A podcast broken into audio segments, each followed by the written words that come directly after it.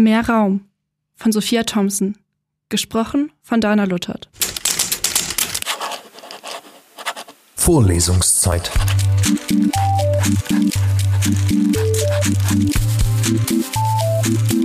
Der Geschichten-Podcast für jede Gelegenheit.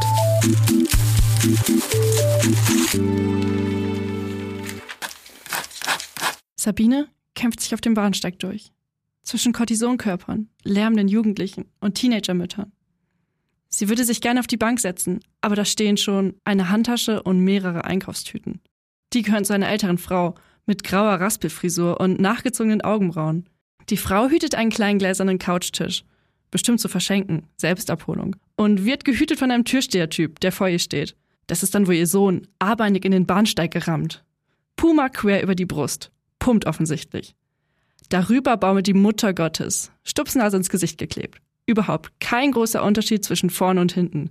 Gesicht sozusagen glatze auf links gedreht.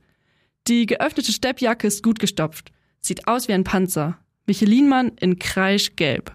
Sabine möchte sich wegdrehen und kann es nicht. Sie bleibt an der Glatze kleben und an der goldenen Kette, die den Nacken von den Schultern trennt. Diese Trainingshose seitlich durchgeknöpft, jetzt unten wie zufällig bis über die Knöchel offen, sodass ein leichter Schlag entsteht. Klobige Turnschuhe. Modell Heldenstatue in Plastik. Sie sprechen Polnisch. Vielleicht ist die Frau doch die stolze Oma. Mein Enkel hat die Prüfung zur Security bestanden. Stellt euch das mal vor. Jetzt kann er für eine richtige Firma arbeiten. Sabine will mit solchen Leuten nicht mehr U-Bahn fahren. Sie hat es schon morgens satt, eingeklemmt im Schlafgeruch der Ingenieure zu stehen. Die Heimfahrt ist schlimmer. Sie will nicht mehr auf Rasierpickel im fremden Halsrutsch starren. Sie will keine wippenden Muskelpakete an ihrem Bein haben. Sabine möchte mehr Raum. Die U-Bahn fährt ein und sie schlüpft noch schnell vor einem Kinderwagen durch die Tür und erwischt ganz hinten im Wagen einen Sitzplatz am Fenster.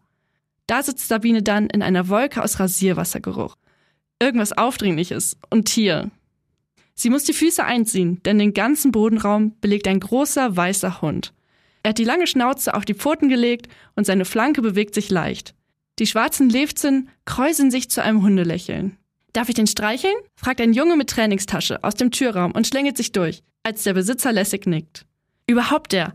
Noch so eine breitbeinige Männerskulptur, angesiedelt zwischen innerstädtischem Autorennen und Internetcafé.